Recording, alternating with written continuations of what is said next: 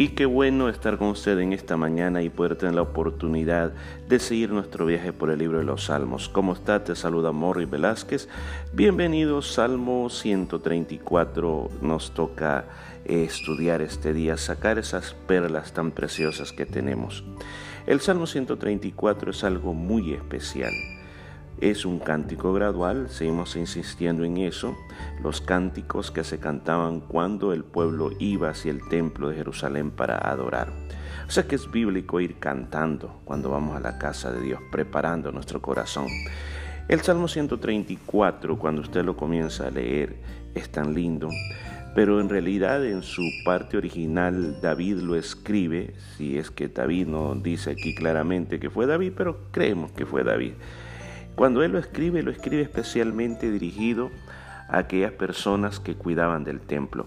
El templo, el recinto del templo tenía sacerdotes y levitas que su trabajo, su función era estar ministrando en el templo aún durante la noche, estar poniendo el incienso, mantener el fuego encendido, los sacrificios de la mañana, el altar de cero durante el día, así como los guardias, también habían guardias que cuidaban el templo para que hubiera seguridad y no alguien se, meter, se tratara de entrar a robar o tratar de hacer algo malo en el templo. Entonces, parece que este salmo nace en esa situación dirigido a todos aquellos trabajadores, si podemos decirle así, que estaban día y noche sirviendo en el templo. Así que veamos lo que dice. Versículo 1 dice, mirad bendecida Jehová, vosotros todos los servos de Jehová, lo que en las casas de Jehová estáis por las noches. La bendición que hay, escuche bien esto, para aquellos que trabajan en la obra de Dios es muy grande. Recuerde que cuando en la Biblia nosotros hablamos de la palabra bendición, estamos hablando de lo que Dios ha dicho. Todo lo que sale de la boca de Jehová es bendición. Cuando Dios dice algo, ese, llamémosle, buen decir de Dios, que la buena voluntad de Dios se realice dentro de las personas. Por ejemplo, la buena voluntad de Dios nos referimos, por ejemplo, a que te vaya bien en la vida, nos referimos a tu salud, nos referimos a tus finanzas, nos referimos a tu familia, nos referimos a tu protección. Todo eso envuelve la bendición de Jehová. Entonces, ahora veamos también del otro, del otro lado de la moneda.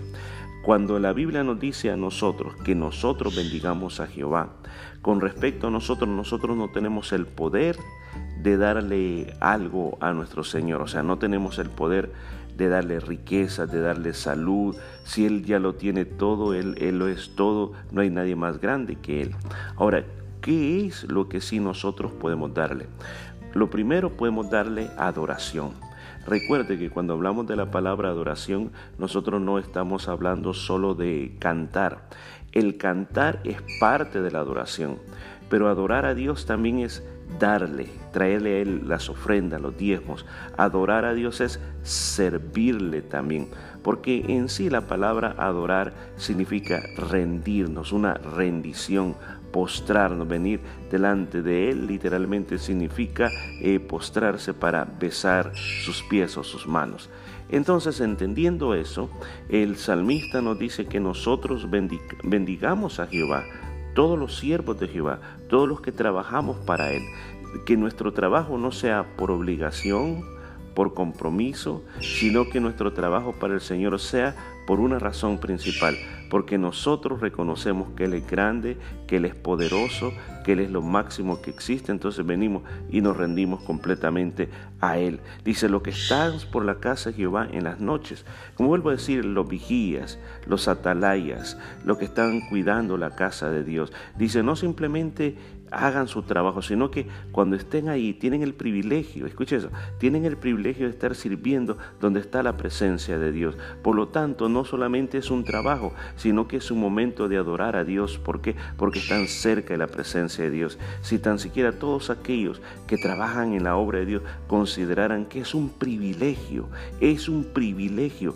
Escuchen, en nuestros trabajos nosotros podemos tener un sueldo, un sueldo que devengamos a causa del trabajo que hacemos. Pero no es un privilegio. Un privilegio es cuando nosotros podemos servir al Rey de Reyes, al Señor de Señores, a donde en su poderosa iglesia. Ese es un privilegio. Entonces, por lo tanto, tenemos que encontrar eso con una actitud de adoración. Eso es lo que está diciendo. Esto dice, está por la noche porque están vigilando la casa de Dios.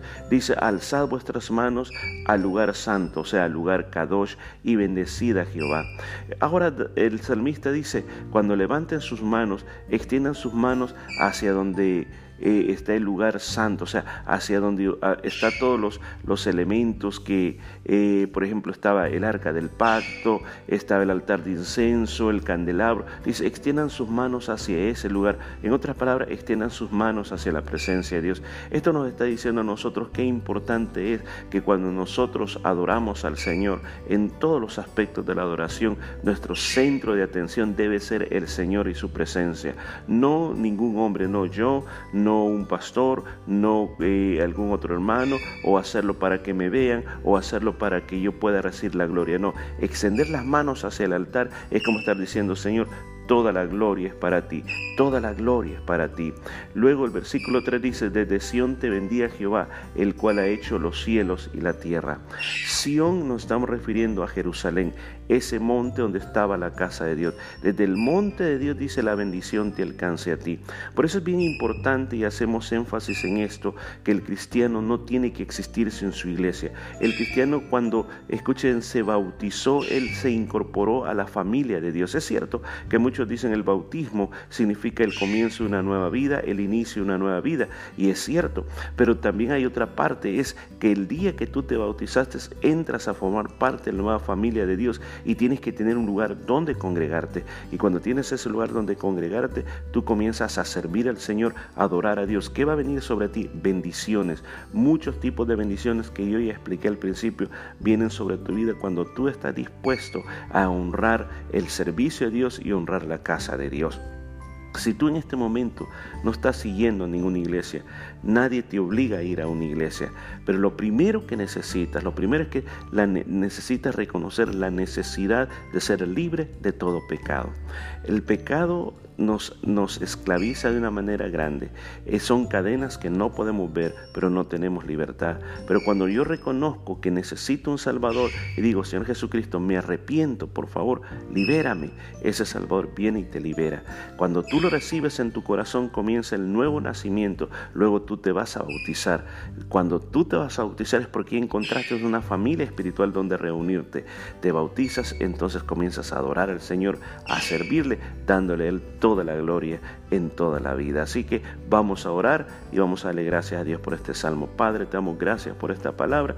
Te suplicamos que nos guíes y nos bendigas, que tu presencia esté con nosotros y que tu Santo Espíritu nos lleve a un arrepentimiento a todos aquellos que no han dado ese paso y aquellos que te estamos sirviendo, que podamos verte a ti como el centro de todas las cosas, no nosotros, que todo es para tu gloria y por tu gloria. En el nombre de Jesús, amén y amén. Nos escuchamos mañana en otro salmo.